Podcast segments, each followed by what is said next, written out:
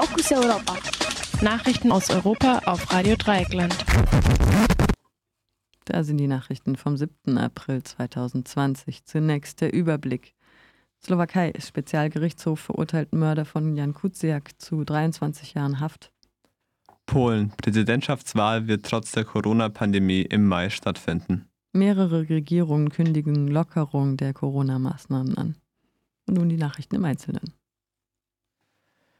In der Slowakei hat ein Spezialgerichtshof den Mörder des Journalisten Jan Kuciak und seiner Verlobten zu 23, 23 Jahren Haft verurteilt. Der ehemalige Soldat hatte gestanden, beide Menschen erschossen zu haben. Als mutmaßlicher Auftraggeber dieses Doppelmordes ist ein slowakischer Geschäftsmann angeklagt. Der Journalist Jan Kuciak hatte Verbindungen zwischen der Mafia und der damaligen sozialdemokratischen Regierung von Robert Fico aufgedeckt. Er hatte auch über die kriminellen Machenschaften von slowakischen Geschäftsmännern recherchiert. Im Jahr 2018 war der Journalist und seine Verlobte tot aufgefunden worden.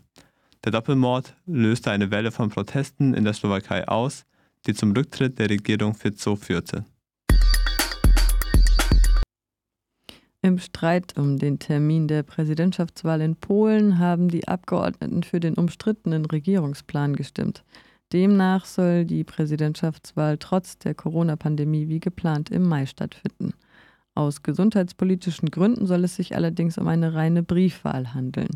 Im Vorfeld der Abstimmung hatten Oppositionsparteien den Plan der nationalkonservativen Partei Recht und Gerechtigkeit scharf kritisiert, trotz der Corona-Pandemie am Wahltermin festhalten zu wollen. Sie forderten eine Verschiebung der Präsidentschaftswahl weit nach dem geplanten Wahltermin vom 10. Mai. Wegen der starken Einschränkungen in der Öffentlichkeit sei es für Präsidentschaftsbewerberinnen so gut wie unmöglich, Wahlkampf zu führen. Präsident Andrzej Duda hingegen, der sich zur Wiederwahl stellt, könne hingegen durch das Präsidialamt auch während der Corona-Pandemie öffentlichkeitswirksam Wahlkampf führen.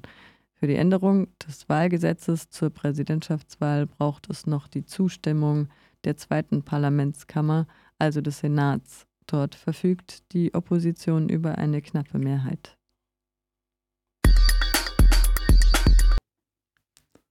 Mehrere Regierungen in der Europäischen Union haben am gestrigen Montag eine Lockerung der Vorsichtsmaßnahmen gegen die Corona-Pandemie angekündigt. Die dänische Regierung lässt Kindergarten und Grundschulen ab nächster Woche wieder öffnen. Weitere Einschränkungen sollen aber monatelang bestehen bleiben, erklärte Premierministerin Mette Frederiksen. Die tschechische Regierung lässt wiederum lässt Baumärkte und Fahrradwerkstätte wieder öffnen. Auch der österreichische Kanzler Sebastian Kurz stellt eine ähnliche Lockerung ab nächster Woche in Aussicht. Ab Anfang Mai will er den gesamten Einzelhandel und Friseure öffnen lassen. Gastronomie und Hotels sollen jedoch mindestens bis Mitte Mai geschlossen bleiben. Die österreichische Regierung verlängerte gleichzeitig die Ausgangsbeschränkungen bis Ende April und die Schulschließungen bis Mitte Mai. Außerdem weitete sie die Mundschutzpflicht auf Nutzerinnen von öffentlichen Verkehrsmitteln aus. Bislang galt die Mundschutzpflicht in Österreich nur in Läden. In Großbritannien wurde der Premierminister Boris Johnson mittlerweile auf die Intensivstation verlegt, wobei es offiziell noch, noch eine reine Vorsichtsmaßnahme war, falls sich sein Gesundheitszustand weiter verschlechtern sollte. Er ist am Covid-19 erkrankt seine Regierung hatte länger auf die gesundheitspolitische riskante Linie gesetzt, möglichst schnell eine sogenannte Gruppenimmunität zu erreichen. Diese Gruppenimmunität gegen Epidemien ist möglich, wenn die Mehrheit der Bevölkerung der neuen Krankheit ausgesetzt wurde und Abwehrkörper entwickelt hat.